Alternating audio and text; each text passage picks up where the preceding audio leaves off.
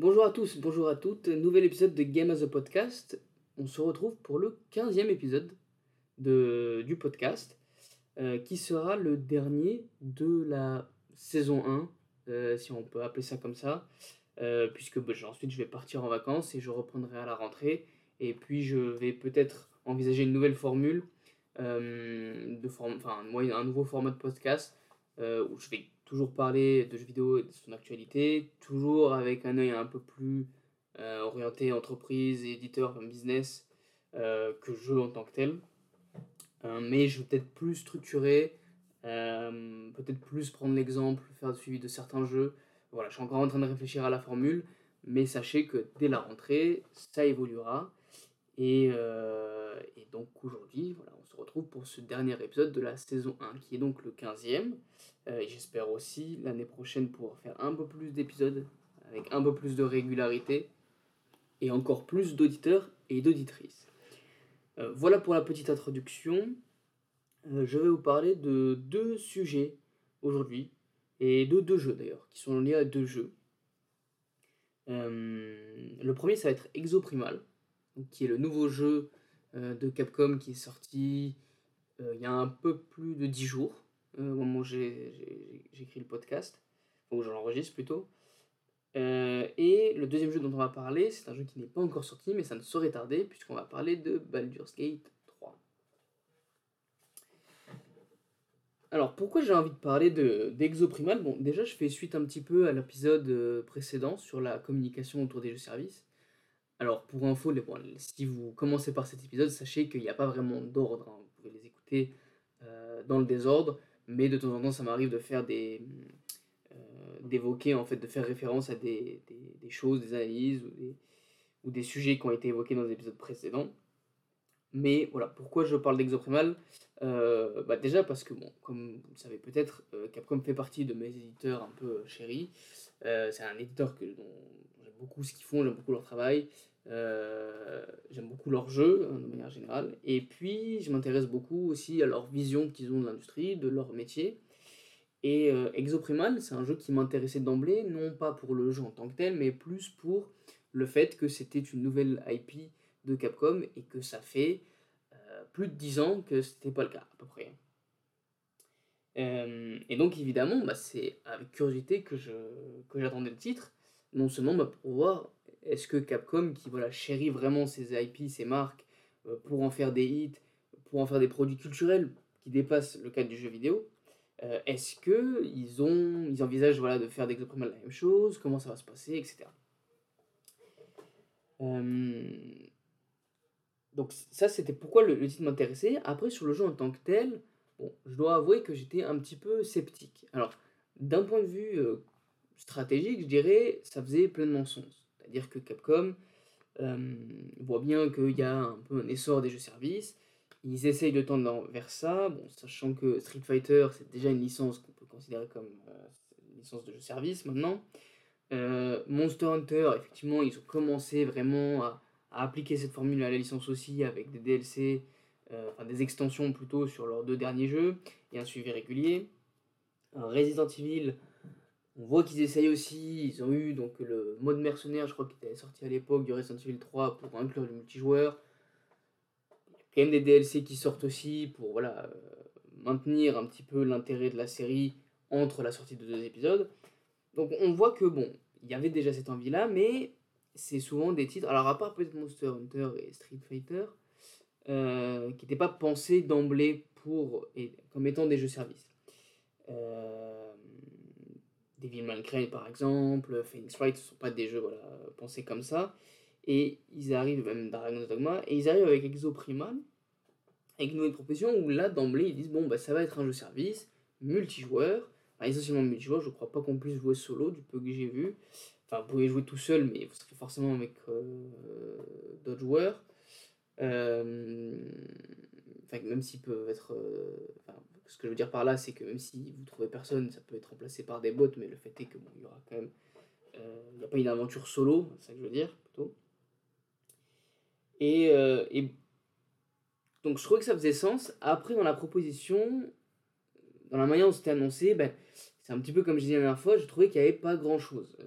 D'ailleurs, c'est sur un petit peu cette difficulté de présenter des services, c'est que bien souvent on parle, on présente du contenu post-lancement, euh, des euh, skins qu'on va pouvoir débloquer, voire même parfois des Battle Pass. Et euh, même si ça fait sens, c'est un peu souvent coïncident quand on parle d'un jeu service, voilà, leur campagne de communication était un peu, un peu trop classique et pauvre de mon point de vue.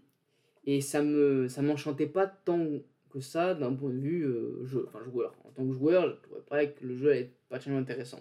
Après, il m'intéressait plus dans ce qu'il allait proposer, ce que Capcom voulait en faire moins dans vraiment le jeu en tant que tel. Et donc, euh, bon, par chance, on l'a appris euh, quelques mois avant la sortie, hein, pas vraiment d'emblée, euh, que le jeu allait être disponible au lancement dans le Game Pass. Donc ça m'a permis en fait d'économiser l'achat d'un titre. De toute façon, je pense pas que ce soit le genre de jeu, enfin je l'aurais pas acheté, je pense, s'il n'avait pas été dans le Game Pass. quand même, il m'intéressait pour la, je dirais la vision qu'avait Capcom.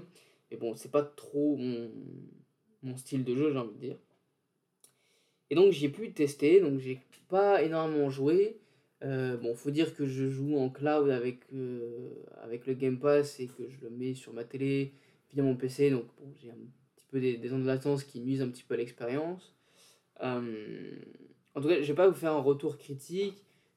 simplement, bon, si vous n'avez pas eu la curiosité d'aller voir les sites de jeux vidéo ou même Metacritic, en l'occurrence que, j'utilise comme référence, euh, bon, les, les scores sont quand même assez bas. Hein. Pas, on ne parle pas d'un grand jeu.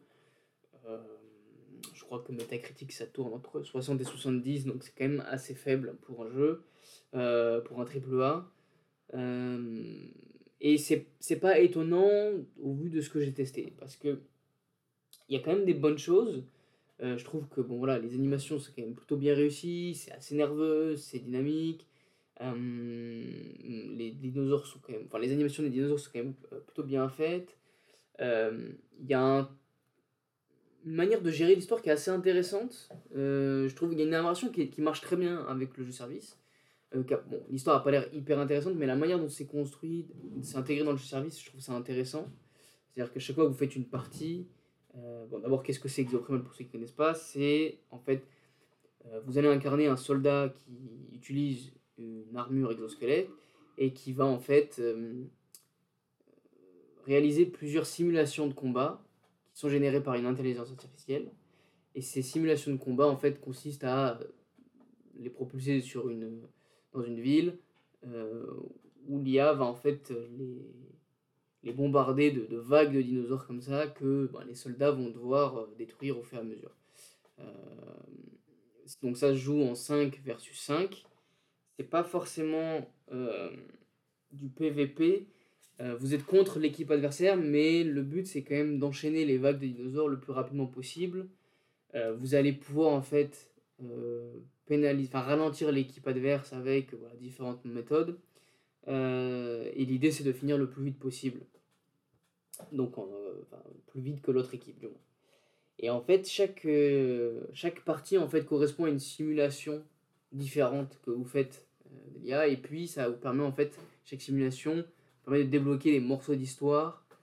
et comme ça, vous allez comprendre un peu plus ce qui s'est passé sur l'île, pourquoi cette IA, etc. etc., etc.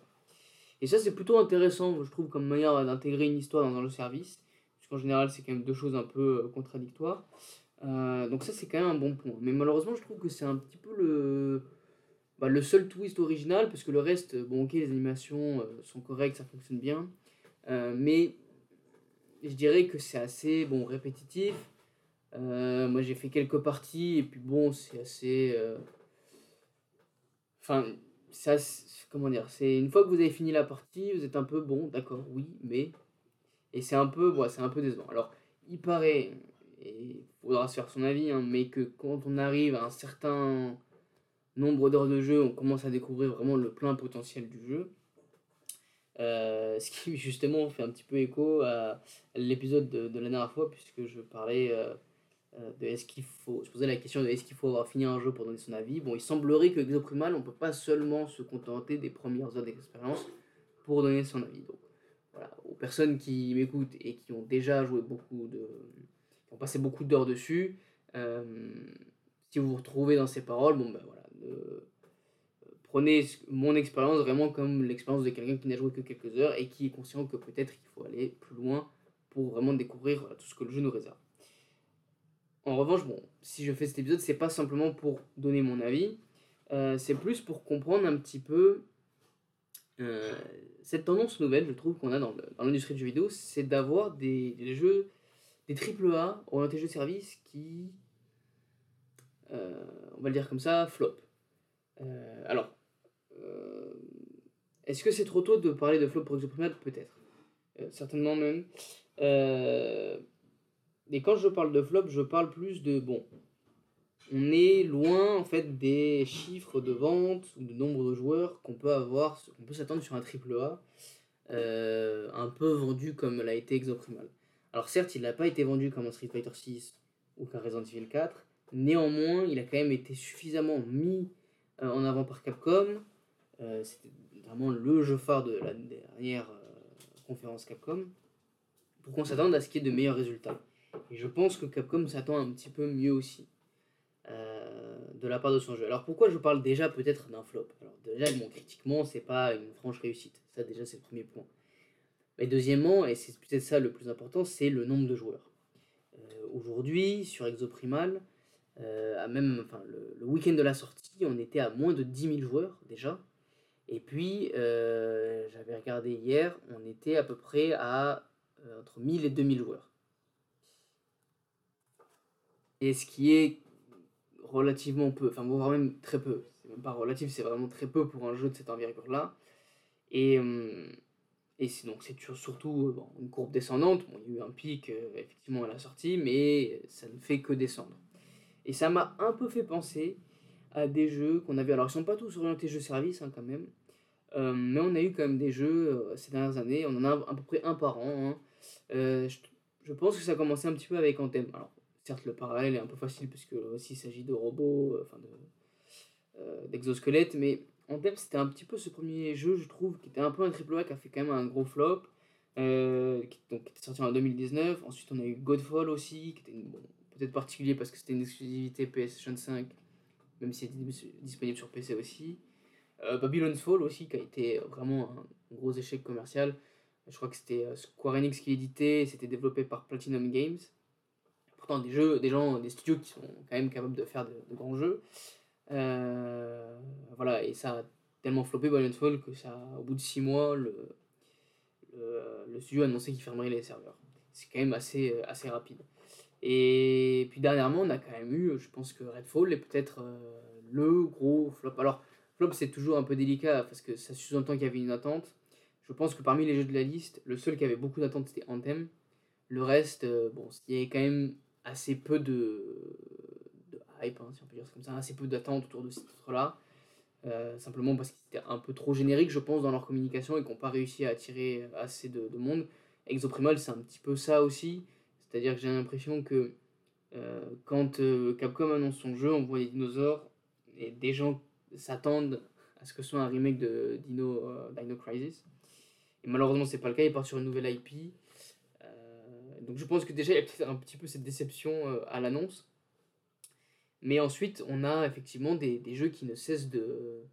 Bah, qui, ne cessent de perdre des joueurs sur le long terme et qui aboutissent à la situation de Babylon Soul où le studio considère qu'il vaut mieux arrêter maintenant, au bout de 6 mois, c'est quand même extrêmement rapide, euh, voilà, de, de, d'en finir avec le jeu. Euh, est-ce qu'Exoprimal suivra le même, le même parcours?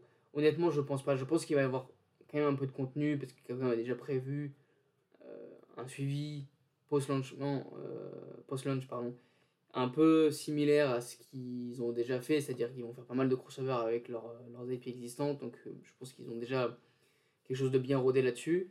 mais après, ça va tout dépendre du nombre de joueurs qu'il y a. Aujourd'hui, voilà, on est à, à, moins de 2000 joueurs par jour. Alors, il n'y a que Steam hein, que je prends en compte, mais pouvez multiplier par le nombre de plateformes sur lesquelles le jeu est disponible, ça reste quand même assez faible. Euh, et même si Capcom prévoit du contenu, bah, si les joueurs le nombre de joueurs continue de baisser, est-ce qu'il y a un véritable intérêt à, euh, maintenir le jeu dans, dans l'état? Euh, Et je, en fait, j'ai voulu en parler parce que je me suis dit, il y a un problème, en fait, je pense, de ce qu'on appelle en anglais donc market validation. On pourrait traduire par une, simplement par une validation marché. Mais qu'est-ce que ça veut dire validation marché? En fait, c'est simplement une extension du marketing. C'est le marketing, le propre du marketing, c'est de créer de la valeur. Et un des moyens simples de créer de la valeur, c'est de bah, s'il y a un besoin, s'il y a un désir.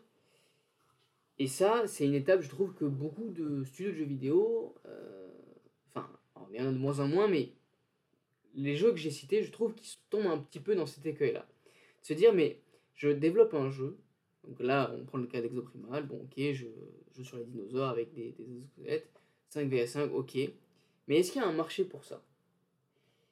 Et c'est ça la question qu'il faut se poser, avant même que vous commencez à entamer le développement. C'est-à-dire que j'ai mon concept, mais est-ce qu'il y a des joueurs? Et des joueuses?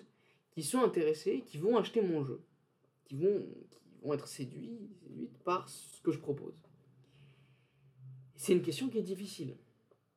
C'est une question qui est difficile parce que ben, on peut se poser la question, mais comment on fait pour le savoir? Alors, souvent, vous dites, bon, ben, mon jeu, c'est un, un jeu de tir avec des, des exosquelettes, ça existe déjà plus ou moins sur le marché. Ces autres jeux qui y ressemblent, ils ont fait tant de ventes, ils ont tant de joueurs qui y jouent euh, tous les jours. Donc, a priori, je peux essayer de viser la même chose.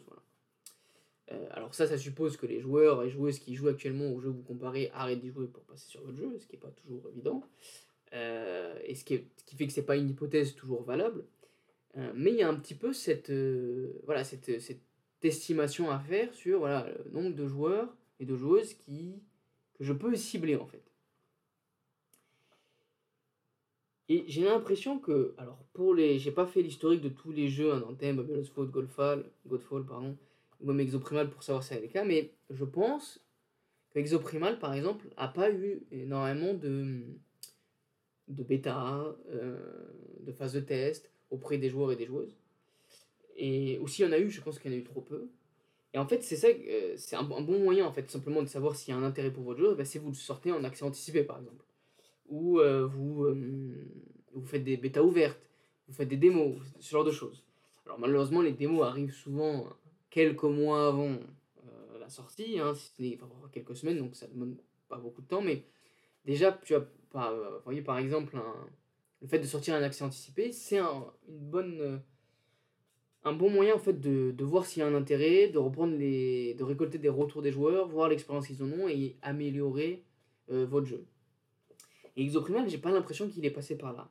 Et malheureusement, quand vous faites un jeu service, quand vous faites un jeu sur la durée, bah il faut, je pense que c'est une étape un petit peu obligatoire pour ce genre de jeu.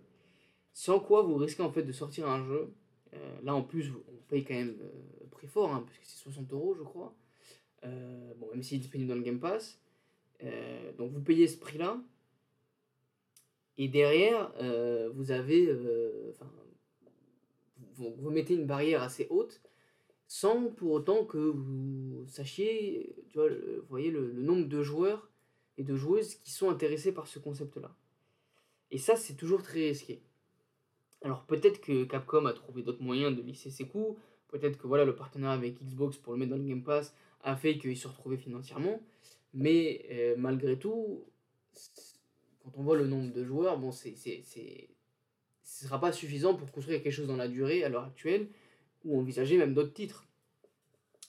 Et, je, je, j'insiste sur cette étape-là parce qu'en fait, elle permet, si vous voulez mieux, euh, un, un accès anticipé, donc les access, permet de sortir un jeu avec un minimum de contenu, voilà, vraiment... Euh, Typiquement, ce qu'on a vu, je, je, mets très peu de, de, baissières différentes, très peu de dinosaures, je vais mettre peu d'armure. Pour le moment, je regarde son XP et je vois si les joueurs, les joueuses, ils aiment déjà jouer à ça, ils y passent du temps.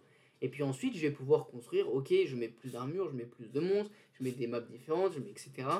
Et je vais un peu plus loin. Et ça, je pense que ça n'a pas été fait ou pas suffisamment. Et du coup, c'est ça qui pourrait expliquer pourquoi Exoprimal, bah, finalement, ne rencontre pas le succès euh, le succès que Capcom espérait. Et j'ai envie de parler en fait de Market Validation parce que, en contraire, et ça va faire la transition un petit peu avec l'autre jeu dont je voulais parler, qui est Baldur Gates. Alors je vais en parler pour un autre sujet, mais à l'inverse, euh, Gates a fait un excès anticipé assez, assez long, et je pense que ça leur a permis de construire vraiment quelque chose de solide et de s'appuyer sur les joueurs. Mais avant de parler de Baldur's Gate 3, j'aimerais parler d'un autre jeu qui lui, je trouve, fait, fait figure de bon élève là-dessus. Ce jeu-là, c'est pas un jeu hyper connu. il s'appelle Unshowdown. Alors, Unshowdown, c'est une nouvelle marque en fait qui a été créée par Crytek. Crytek, c'est le studio qui, sont derrière les Crysis et les premiers Far Cry, avant que la licence soit rachetée par Ubisoft. Euh, et c'est d'ailleurs un studio que j'aime beaucoup. Alors, ils ont plusieurs studios. Hein. Ils sont basés à Francfort, mais ils ont, je crois que celui qui fait Uncharted est basé aux États-Unis, donc c'est plusieurs studios. Euh, bon, personnellement, c'est des titres, euh, j'aime beaucoup Crysis, et notamment le premier, j'ai pas mal joué. Et Far Cry, bon, même si j'ai découvert ça avec Ubisoft, mais je trouvais que ils ont quand même des concepts de FPS qui étaient très intéressants, notamment pour l'époque. Et ils sont partis sur quelque chose de différent. Alors, Uncharted, si vous connaissez pas, c'est du c'est un jeu multijoueur, PVP, PVE, un peu comme Exoprimal d'ailleurs, mais là vous êtes plus en duo qu'en équipe, donc c'est du. Enfin, une équipe de deux du coup. C'est du 2v2, V2, je crois, c'est trois équipes de deux, peut-être quatre équipes de deux, qui s'affrontent en fait sur une carte délimitée, donc qui reprend d'ailleurs une esthétique assez intéressante, puisqu'elle reprend euh, pas mal de codes. Euh, du survival horreur, enfin c'est un peu l'atmosphère, vous voyez, dans les marécages, dans le bayou, euh, avec voilà, un peu, un peu orienté quand même euh, horreur, je dirais, le, traitement du mot esthétique. Et le but c'est de, euh, bah, c'est une sorte de battle royale, mais vraiment très restreint puisque vous avez que 4 équipes de, de joueurs. Me semble max, hein, je crois que c'est max 4 équipes de 2 joueurs. Et vous allez devoir survivre là. Et un moyen de survivre, c'est de, en fait, vous avez des mini-boss sur la carte qui vont permettre de récolter un peu de l'équipement ou des pouvoirs, si j'ai pas de bêtises. Alors j'ai très peu joué. Euh, voilà, enfin voilà pour le concept. Après, mais je vous recommande parce qu'il y a quand même eu des bons retours critiques. Et ce qui m'intéresse aujourd'hui, c'est que Uncharted, euh, quand il est sorti, il a fait assez peu de, il y a eu assez peu de joueurs. Je pense pas qu'il y ait eu énormément de ventes à la sortie. En revanche, euh, ce que Crytek a bien fait derrière, c'est gérer son, euh, bah, suivi post-launch. Euh, puisque déjà, donc, pour savoir, il y a eu pas mal de bêta où ils ont eu des pics de joueurs à plus des dizaines de milliers. Et puis, donc, le jeu a été disponible en early access. Et puis, au moment de la sortie, en fait, donc, le, jeu fait son bonhomme de chemin, en fait. Et puis, Crytek, pardon, derrière, va proposer des DLC, des extensions, des mises à jour, etc. Vraiment faire un suivi. Et puis, progressivement, le, le jeu, en fait, bah, étend sa base de joueurs. Et c'est assez intéressant puisqu'il est passé, donc je crois que c'était à la sortie. Alors si je regarde les chiffres à la sortie, alors attendez que je reprenne mes notes. Oui, donc c'est ça, à la sortie, il y avait à peu près donc 10 000 joueurs le, week-end, donc sur Steam, hein, encore une fois seulement. puis c'est assez, c'est assez rapidement descendu puisqu'on est passé à moitié moins euh, euh, quelques mois après. Mais progressivement, à l'aide de, de, week-ends gratuits, ce genre d'événements, pour ramener des joueurs, ils ont réussi à conserver une base plutôt solide autour des 10 000. Et puis progressivement, à force euh, de mise à jour, de DSC, ben, ils ont réussi à maintenir ce, volume de joueurs. Ils sont plutôt aujourd'hui aux alentours des entre, enfin aux alentours de 25 000. Et ils ont même des pics parfois à euh, plus de 40 000 joueurs, rien que sur Steam. Euh, donc, alors après, est-ce que c'est beaucoup, ça beaucoup? Je crois que c'est quand même pas mal, puisque sur, rien que sur Steam, ça fait quand même partie du top 100 euh, des jeux, donc c'est quand même assez honnête pour un jeu de cette envergure-là et qui est sorti en 2019, hein, encore une fois. Mais surtout, on voit que c'est un, jeu qui sort avec 10 000 joueurs et qui arrive des années après en avoir 20 000. Et ça, c'est quand même une belle prouesse en tant que, en tant que jeu service. Euh, et qui est sur une échelle beaucoup plus réduite. Parce que je prends pas volontairement un PUBG en Fortnite, où là j'ai pas les chiffres, les chiffres pardon, euh, des week-ends de lancement. Je pense qu'effectivement ils ont réussi à grossir sur les, les, années à venir et être énorme. Mais j'ai pas pris volontairement des jeux comme ça, déjà parce que, un, ce sont des jeux gratuits, ce qui est pas le alors à part PUBG, c'est vrai, vous avez raison, si vous pensez ça, mais à part Uncharted, qui est typiquement un jeu payant, bon, mais si aujourd'hui il est plus très cher, euh, mais voilà, qui est sorti. Alors, peut-être qu'il n'est pas sorti aussi cher que. qu'Exoprimal. Je crois qu'il était un petit peu moins cher. Bon, aussi, il sortait sur une autre génération. Euh, à une époque, bon, peut-être que les jeux euh, avaient moins souffert de l'inflation. du moins, les, les studios en souffraient moins. Mais tout ça pour dire que bah, finalement, c'est un bon exemple, je trouve, de jeu qui est un jeu premium, voilà, qui est quand même axé orienté multijoueur service et qui a réussi vraiment à, sur le long terme à maintenir une base de joueurs. Comment ils ont réussi ça? Alors c'est une bonne question. Je pense que déjà avant même la sortie, euh, ils ont fait beaucoup de tests euh, puisqu'il y a eu plusieurs euh, des week-ends gratuits où le où le, le, jeu était accessible au plus grand nombre. Je crois qu'ils avaient fait aussi des, des un early access puisqu'il y a eu quand même une, un rythme de 2 à 3 000 joueurs avant même la sortie du jeu sur Steam. Euh, et puis ensuite, voilà, ils ont réussi à construire, vraiment à faire euh, exploser leur. Euh, exploser.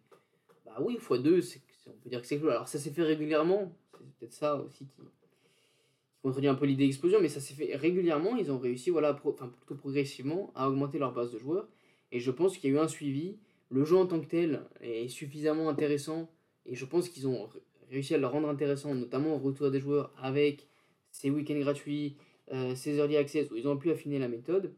Et ils ont réussi, finalement, avec une IP inconnue, une nouvelle IP, euh, avec des moyens quand même euh, plus restreints, parce qu'il n'y a pas eu des campagnes de communication énormes. C'est pas non plus Crytek, c'est pas non plus un studio avec voilà, des poches infinies. et donc ils ont réussi à, à, perdurer sur le long terme. Et je pense que c'est un exemple qui devrait être suivi par d'autres euh, studios, notamment quand, euh, bah, comme Capcom, quand ils veulent se lancer dans des projets comme Exoprimal. Puisqu'aujourd'hui, bah, c'est quand même euh, difficile à croire, mais que Exoprimal a moins de joueurs qu'un jeu comme après, 4 ans après sa sortie. Alors certes, les gens pourront dire oui, mais le jeu est mieux, c'est vrai, je pense que ça joue beaucoup. mais je pense pas que ce soit la seule raison. parce que bon, au bout d'un moment, les gens peuvent se lasser du jeu et, encore une fois, Uncharted, quand il est sorti, il a, sur Metacritic, il a 81. C'est pas non plus euh, la bombe de l'année, quoi. Je veux dire, ça reste, euh, ça reste quand même relativement bon sans être exceptionnel. Et voilà, et tout ça pour dire que euh, finalement, ce qui a été surtout critique, je pense que c'est cette, le fait de mettre le jeu, dans les mains de joueurs et joueuses le plus tôt possible pour pouvoir construire, affiner une méthode s'assurer que le jour de la sortie, vous avez quand même quelque chose d'intéressant, et qui soit pas générique, puisque quand même, Uncharted, quand vous regardez, euh, il y a quand même quelque chose, je trouve, assez, assez original, assez différent de ce qu'on peut voir des jeux service. Et euh, ils ont, voilà, je pense qu'ils sont positionnés sur quelque chose de différent par rapport à Exoprimal, qui est peut-être beaucoup plus générique dans sa formule, ou même Anthem, ou même Babylon's Fall, et qui fait que, voilà, euh, Crytek a réussi peut-être là où Capcom n'aura pas réussi avec Exoprimal. Et euh, en tout cas, je, je ferai peut-être euh, des, des, points un peu plus à l'avenir sur ce jeu-là pour voir à quel point euh, bah, c'est, la stratégie de Capcom elle, elle fonctionne ou pas. pas parce que le jeu m'intéresse en tant que tel, mais certainement parce que ça va être peut-être capital dans la manière de gérer ces nouvelles IP pour Capcom. Puisque si effectivement vous sortez une nouvelle IP tous les 10 ans et qu'elle ne fonctionne pas, ça signifie peut-être que vous allez vous resserrer encore plus sur vos, licences de base. Et il faut savoir que derrière, euh, Capcom a d'autres euh, licences comme Pragmata. on voit aussi qu'ils essaient de construire sur Dragon's Dogma. Donc ça peut aussi jouer sur euh, la, potentialité de nouvelles sorties. Donc voilà pour ça. Et donc je vais. Enfin voilà pour ce premier jeu.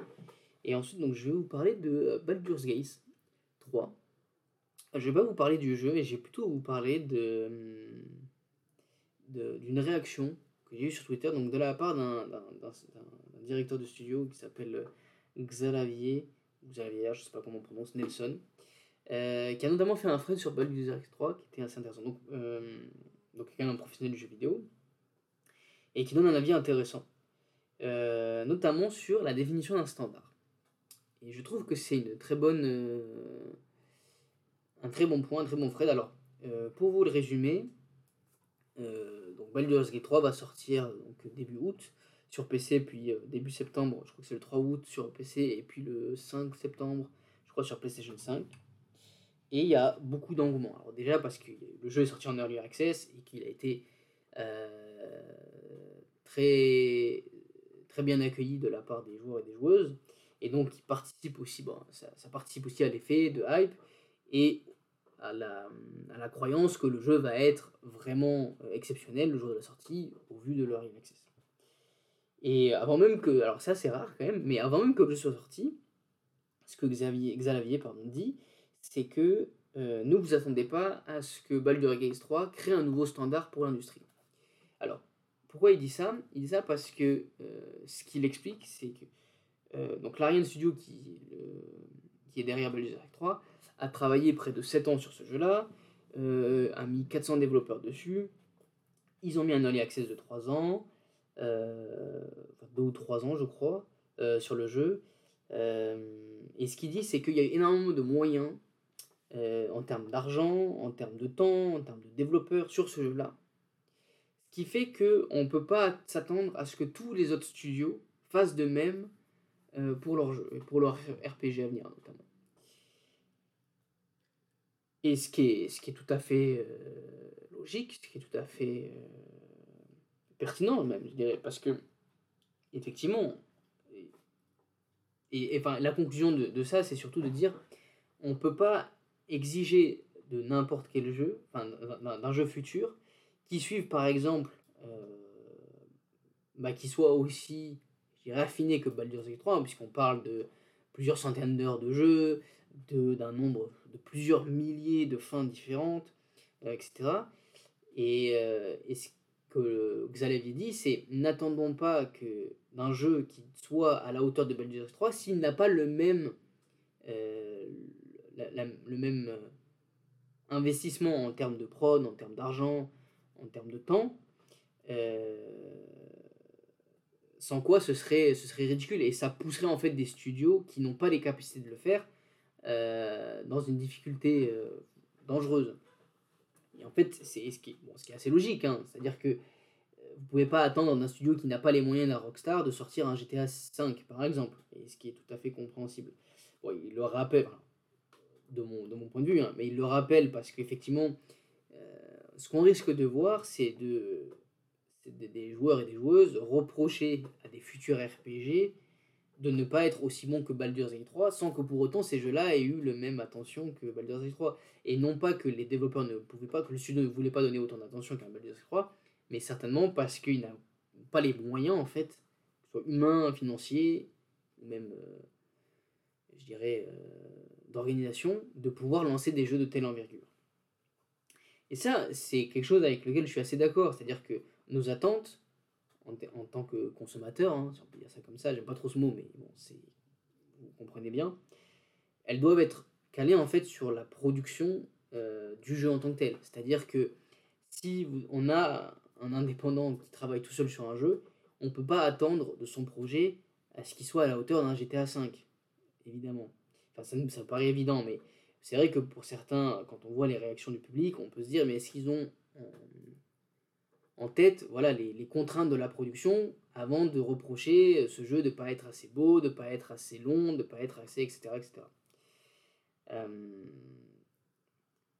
et ça, c'est un point avec lequel je suis assez d'accord. En revanche, là où je, je rajouterais je, pas, mais je rajouterais, c'est que aujourd'hui, on est dans une. Enfin, même avant, en fait, c'est un peu inhérent au jeu vidéo.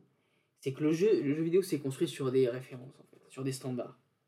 Et c'est difficile de revenir en arrière. C'est-à-dire que quand vous sortez un.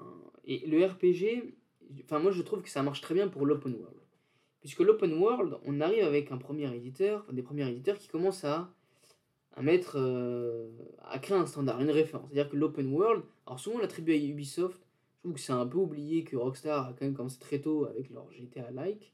Avec GTA, euh, voilà, créé une formule qu'on a appelée GTA-like, mais bon, c'est vrai qu'on l'associe souvent à un setting contemporain. Euh, mais bon, admettons que on considère qu'Assassin's Creed est un peu un des premiers standards du, de l'open world. Euh, donc on prend cette référence-là, et puis après vous avez d'autres studios qui arrivent avec une autre proposition. Et je trouve qu'il y a deux standards, notamment dans l'open world, deux studios qui sont arrivés avec un standard qui sont le premier, c'est peut-être euh, c'est des projets avec The Witcher 3, et puis le deuxième, c'est Nintendo avec Breath of the Wild, où ils arrivent avec deux propositions complètement différentes, et qui, je dirais, tirent un peu la couverture. C'est-à-dire que si on devait se représenter les, tous les jeux open world comme étant un cercle, bah, tous les jeux qui sortaient, tous les open world qui sortaient étaient dans ce cercle. Quand The Witcher 3 sort, il agrandit le cercle. Quand Breath of the Wild sort, il agrandit aussi le cercle dans une autre direction. Alors The Witcher l'a fait sur le côté narratif, sur la construction du monde, son univers. Alors certes, c'est peut-être plus facile parce qu'il le reprend de quelque chose qui existe déjà, mais enfin, ça a été traduit en jeu vidéo euh, pour la première fois. Euh, et puis ensuite, Breath of the Wild, lui, arrive dans une approche qui est complètement différente, qui est beaucoup plus sur le gameplay, sur les mécaniques, sur l'interaction de l'open world, sur le côté systémique, qui n'est pas nouveau, mais qui le tire dans une direction euh, qui, est, elle, est inédite. Et en fait, il, il participe à cette définition des nouveaux standards de l'open world. C'est-à-dire que on va pas exiger d'un jeu qu'il soit comme Breath of the Wild et comme The Witcher, etc. Mais un jeu qui sort derrière, même si on est conscient de la production, même si on est conscient que il a pas eu autant de personnes, par exemple, que pour The Witcher, ces jeux, il devient difficile dans notre esprit de dissocier ça et de se dire et de pas être déçu en fait. C'est-à-dire que The Witcher met un niveau tel sur la narration que quand vous jouez un autre jeu, un autre où il n'y a pas le même effort sur la narration, bah, vous vous dites euh, ok c'est très bien le gameplay, mais il manque ça. Mais je trouve que bah il le fait moins bien que The Witcher. En termes de d'interaction systémique comme Breath of the Wild, si vous jouez un autre jeu qui tente d'aller dans cette direction et qui ne va pas aussi loin que Breath of the Wild, bah, vous risquez d'être un petit peu déçu. Et c'est difficile de distinguer en fait votre euh, historique de joueur et de joueuse avec vos références de votre évaluation de ce que, la, ce que, le, ce que le studio fait. D'abord, et pour la simple raison, c'est qu'on n'est pas toujours au courant des temps de développement, des moyens qui sont alloués, et, euh, et ce qui fait que, bah, oui, effectivement, euh, c'est important et c'est pertinent de prendre en compte si on veut caler ses attentes. En revanche, comme on ne maîtrise pas toutes les informations à ce, qui sont liés au développement du jeu, bah, c'est difficile de réfréner un petit peu des attentes quand on a des standards qui se construisent avec d'autres jeux. Et je, typiquement, euh, aujourd'hui, quand on parle des, références de l'open world, des meilleurs open world qui, soient, euh, vous allez tomber souvent sur des The Witcher 3, sur des Breath of the Wild. Alors maintenant, peut-être Tears of the Kingdom, mais je le, je le remets dans Breath of the Wild. Euh, vous allez avoir peut-être Red Dead Redemption 2 aussi, je pense, qui apporte quelque chose qui est beaucoup plus axé sur l'immersion et qui est assez inédit aussi dans son open world, qui fait vraiment euh, open world très riche, très vivant. Euh, Elden Ring, par exemple, est-ce que vraiment il propose quelque chose de nouveau dans l'open world? Moi, j'ai pas joué. Des retours que j'ai vus, je pense pas. Ça n'empêche pas d'être un très bon jeu, hein, de, ce qui, ce qui se dit. Mais j'ai pas l'impression qu'il ait une autre manière de traiter l'open world, qui soit unique. Alors, je trouve que Witcher 3, Breath of the Wild le font peut-être un peu plus. Euh, j'ai plus l'impression qu'on a essayé d'appliquer la formule From Software à l'open world plutôt que de changer, de, créer un open world qui soit complètement inédit. Euh, mais ce qui n'est pas un problème en soi. Euh, mais simplement, ce que, je, ce que, je voulais, ce que je veux exprimer en fait sur ce Baldur's Gate 3, c'est que oui, effectivement, il faut avoir conscience des efforts de production, des moyens qui sont alloués à des titres comme ça, et qui permettent voilà, à des tels jeux de, voir le jour. Euh, comme GTA 6, je pense, quand on a des rumeurs, comme quoi il, aurait, coûterait 2 milliards de dollars, ce genre de choses, euh, oui, effectivement, il faut avoir conscience que des jeux comme ça sont des jeux qui sont énormes en termes d'envergure et de développement, et que pas tous les studios sont capables de le faire. En revanche, c'est difficile quand vous avez de tels jeux entre les mains bah après de passer derrière, de, de dire bon bah je lance un, un RPG, ça, ça demande en fait une gymnastique mentale de se dire bon bah je joue un autre jeu qui est fait par d'autres, un autre studio, qui a moins de moyens, qui a moins d'ambition, et du coup il faut pas que je m'attende à ce que ce soit aussi bien. Et le problème c'est que déjà rien que faire ça, déjà c'est une gymnastique intellectuelle que bah, on peut pas l'exiger de tout le monde, hein, parce que bah, ça suppose que vous renseignez sur euh, la production du jeu. Alors après tant que vous envoyez pas de, harcèlement aux, développeurs, de message d'harcèlement aux développeurs euh, parce que c'est pas assez beau, c'est pas assez long, ce genre de choses. Bon, bah, je dirais, ça va, hein, ce sera juste une frustration personnelle. Mais tant que vous l'exprimez pas et à aux personnes concernées, je dirais, tout, tout, va bien. Mais surtout, en fait, c'est. C'est presque un peu saboter jeu, les autres jeux en fait qui vont sortir parce qu'à partir du moment où vous dites euh, à des gens oui mais regardez Baldur's 3 euh, il a nécessité 7 ans de développement, autant d'early access. Bah, regarde ton RPG, euh, ton autre RPG, il n'y a pas eu autant, donc euh, bah, t'attends pas un Baldur's Gate 3. Donc les gens peuvent dire, ah d'accord, ok, c'est vrai, ça marche, mais dans ce cas-là, bah, je vais peut-être pas l'acheter. Et c'est ça en fait où c'est compliqué parce que, euh, que vous le vouliez ou non, quand un jeu sort, il va marquer, enfin quand un gros jeu sort, il y a énormément de succès, alors là, j'anticipe un petit peu, hein, mais voilà, qui, qui est un, marque le jeu vidéo, à la fois critique et commercialement, euh, ça, devient en fait une sorte de standard. Et ça veut pas dire qu'il faut exiger des autres jeux, mais de que des, des autres studios qui fassent la même chose s'ils se lancent dans un jeu similaire. En revanche, ça devient difficile de se démarquer, ça devient difficile de se de proposer mieux si vous n'avez pas les moyens. Et en fait, c'est ça qui fait qu'on est dans une situation où malheureusement, vous allez avoir de, besoin de plus en plus d'argent, de plus en plus besoin de développeurs. Alors ça, c'est bon pour l'économie, parce que ça veut dire que vous allez recruter plus.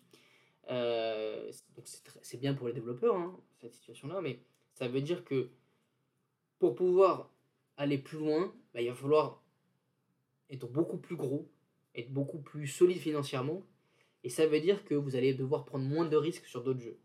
Typiquement, euh, si vous voulez un jour vous frotter un GTA 5, 6, bah, vous allez devoir mettre autant d'argent euh, que développer autant de jeux. Et c'est même pas dit que malgré tout ça, votre jeu soit à la hauteur d'un GTA 5 euh, ou d'un GTA 6, potentiellement. Et donc c'est très compliqué. Et ce qui veut dire que ce seront seulement les studios les plus solides financièrement qui seront à même en fait de définir de nouveaux standards du jeu vidéo. Et ça contredit pas hein, ce que dit Xalavier, moi je suis assez d'accord avec ça, c'est pertinent de prendre les contraintes de la production pour définir, euh, pour caler en fait son niveau d'attente vis-à-vis de, jeu. Malheureusement, trop peu de gens le font. Alors après, c'est le, but de son thread, hein, c'est de, bah, de, répandre ça, de faire en sorte qu'il y ait plus de gens qui le fassent. Mais malheureusement, c'est, en fait, cet effort-là, il peut aussi amener des joueurs à ne pas s'intéresser à d'autres jeux et de se dire, de toute façon, pourquoi je regarderai les autres GTA Live puisque je sais que finalement, ils ne vont pas mettre autant de moyens que Rockstar. Et donc, euh, il n'y a que GTA 6 qui va m'intéresser. Et en attendant, je reste sur GTA 5, je bouge pas parce que je sais que les jeux ne seront pas à la hauteur. Et finalement, est-ce que, c'est plus une question de est-ce que finalement c'est vraiment la logique on a envie dans laquelle se, mettent les joueurs et les joueuses, euh, je pense pas. Alors après, encore une fois, hein, il faut diffuser peut-être cet effort euh, de, gymnastique euh, intellectuelle à faire quand vous attendez des jeux vidéo, bah, bien prendre en, considération bah, quel est le sud derrière, quels sont les moyens. Malheureusement, on n'a pas toujours les informations, donc c'est pas vraiment évident de le faire. Mais ça reste intéressant aussi pour juger et éviter, éviter des frustrations à la sortie d'un jeu, etc.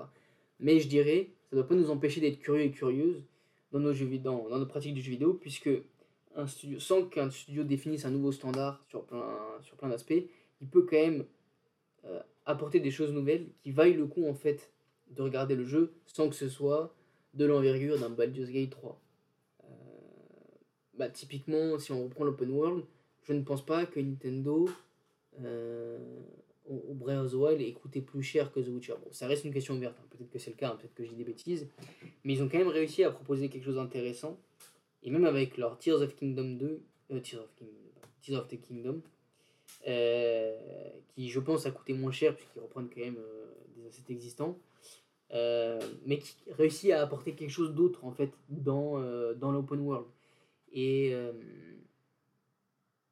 et je, je pense que c'est pas parce que un jeu futur va sortir qui sera pas à la hauteur des standards qui ont été précédemment définis par d'autres gros succès, que ce jeu-là aura rien d'intéressant à dire, rien d'intéressant à raconter, et peut-être qu'il va choisir un aspect très précis sur lequel il va tirer en fait euh, le jeu vidéo, il va agrandir le cercle en fait de, son domaine et aller dans une autre direction qui était jusque-là inédit et qui peut-être sera reprise par, par un autre studio qui va décider d'aller dans cette direction encore plus loin et qui là va participer à un nouveau standard. Donc voilà, euh, je dirais, euh, pour résumer, bah, déjà, allez, allez, lire euh, par curiosité ce que, ce que dit Xavier Nelson sur, sur Baldur's 3, c'est assez, intéressant. Bon, je voulais résumer hein, dans les grandes lignes, mais en conclusion, oui, c'est important de prendre en considération les efforts de production pour, euh, je dirais, calibrer les attentes euh, qu'on peut avoir d'un jeu et même mesurer à quel point, voilà, ce que, ce que peut réaliser le studio. Il ne faut pas exiger de tous les studios parce que tous les studios n'ont pas les mêmes capacités financières et même humaines. Et ça ne doit pas non plus nous désintéresser en fait de ces plus petits studios-là. Euh, parce qu'ils peuvent aussi apporter de quelque chose euh, de très intéressant, mais qui soit beaucoup plus euh, précis, beaucoup plus approfondi, et qui fait que ça vaut quand même le détour d'aller s'intéresser à ce genre de jeu. Enfin, ce, ce type de proposition. Bon, voilà pour ça, voilà pour, pour ce que j'avais à dire sur Baldur's Gate 3. Enfin, c'est plus sur le Fred hein, en que le jeu. moi, j'ai pas joué à l'Early Access, donc voilà, je me garderai bien de, de, de En tout cas, bon, ça, personnel, c'est quand même assez intéressant. Euh, moi, j'ai hâte de voir ce qu'il y en est. Je sais pas si je pourrais y jouer sur PC. Je ferai peut-être la version console, à voir si elle tient la route euh, par rapport au PC. Euh, mais voilà, en tout cas, j'espère que ça vous a, comme toujours, hein, j'espère que vous avez appris des choses. J'espère que ça vous a fait réfléchir. Ça vous a un peu aidé. Ça vous a voilà, nourri, ça nourrit des réflexions et un petit peu fait découvrir de nouvelles choses, voilà, si ce n'était pas des, aspects que vous aviez en tête, que vous connaissiez. Euh, en attendant, mais j'espère que, que, encore une fois, que ça vous aura plu. N'hésitez pas à en parler autour de vous, c'est important pour moi. Euh, à vous abonner aussi au podcast, ça je le, le dis jamais, j'ai pas du tout l'habitude de, faire ce genre de, de, de, demander ce genre de choses. Mais voilà, si vous avez apprécié, parlez-en autour de vous. Euh, abonnez-vous pour recevoir les notifications quand je sors un nouveau épisode. Euh, n'hésitez pas à me faire des retours aussi, je suis sur Twitter, c'est Game as a Podcast. N'hésitez pas à me suivre, à m'envoyer des messages, faire des remarques sur n'importe quelle, sur la structure, sur le, ça peut être n'importe quoi, hein, la qualité, je sais pas hein, vraiment ce que vous avez envie. soyez bienveillants hein, quand vous faites vos retours évidemment, mais sachez que ça sera toujours apprécié. voilà, ça clôt un petit peu cette année de, cette année podcast, donc c'est la première année euh, personnellement, que je lançais Game as a Podcast. C'est la première fois que je faisais un podcast aussi. Euh, j'espère que si vous avez pas, si vous débarquez sur cet épisode et que vous n'avez pas euh, écouté les précédents, bah, n'hésitez pas aussi. ça traite de sujets d'actualité, mais je dirais que je reprends des problématiques business que les, studios, les éditeurs peuvent rencontrer, donc ça, ça marche, ça marche toujours. Enfin, c'est des, choses assez générales qui, peuvent servir, euh, qui peuvent être, revenir en fait d'actualité, qui peuvent revenir par la suite. Donc c'est toujours intéressant de, le réécouter. Puis c'est aussi un bon moyen en fait de suivre cette période de l'année. Alors ça c'est plus si vous écoutez ces épisodes dans 5 euh, ou 10 ans, mais c'est aussi un, bon, euh, une bonne plongée, je dirais, dans les actualités, dans les problématiques d'un moment donné de l'industrie. Et, voilà, donc ça, clôt cette première année. Comme j'ai dit en début, je pense que je retravaillerai le format euh, pour être un peu plus calé. Je vais essayer aussi d'être euh, plus régulier. Euh, là, j'avais réussi à faire un épisode tous les trois semaines en général. c'est plutôt un épisode, un peu plus d'un épisode par mois, hein, parce que j'en ai sorti 15 sur moins d'un an. voilà, bon. Pour l'année prochaine, j'espère sortir un peu plus d'épisodes et avoir une, un format un peu plus un peu plus structuré que je vais pouvoir réutiliser d'un épisode à l'autre. Euh, mais bon, ça dépend aussi pas mal des choses que je vois, que je lis. Vous voyez, là, c'est le Fred qui m'a inspiré euh, pour cet épisode-là. Euh, Exoprimal, bon, bah, s'il avait vraiment explosé, j'aurais peut-être pas fait cet épisode, j'aurais peut-être pas parlé de Showdown aussi. Donc voilà, c'est aussi un peu. Enfin, c'est des sujets que je fais en fonction de ce que je vois, de ce que je lis. Et, et quand, je, quand je choisis un sujet plutôt qu'un autre, c'est je me dis là, j'ai envie d'apporter quelque chose que j'ai pas encore lu et je trouve que c'est intéressant d'envisager cette piste-là. Euh, voilà. Euh, voilà. Je ferme le, la, petite, euh, la petite conclusion aussi. Merci d'avoir écouté. Et puis je vous dis à bientôt. Passez de bonnes vacances pour ceux qui en prennent. et puis je vous dis à bientôt à la rentrée. Salut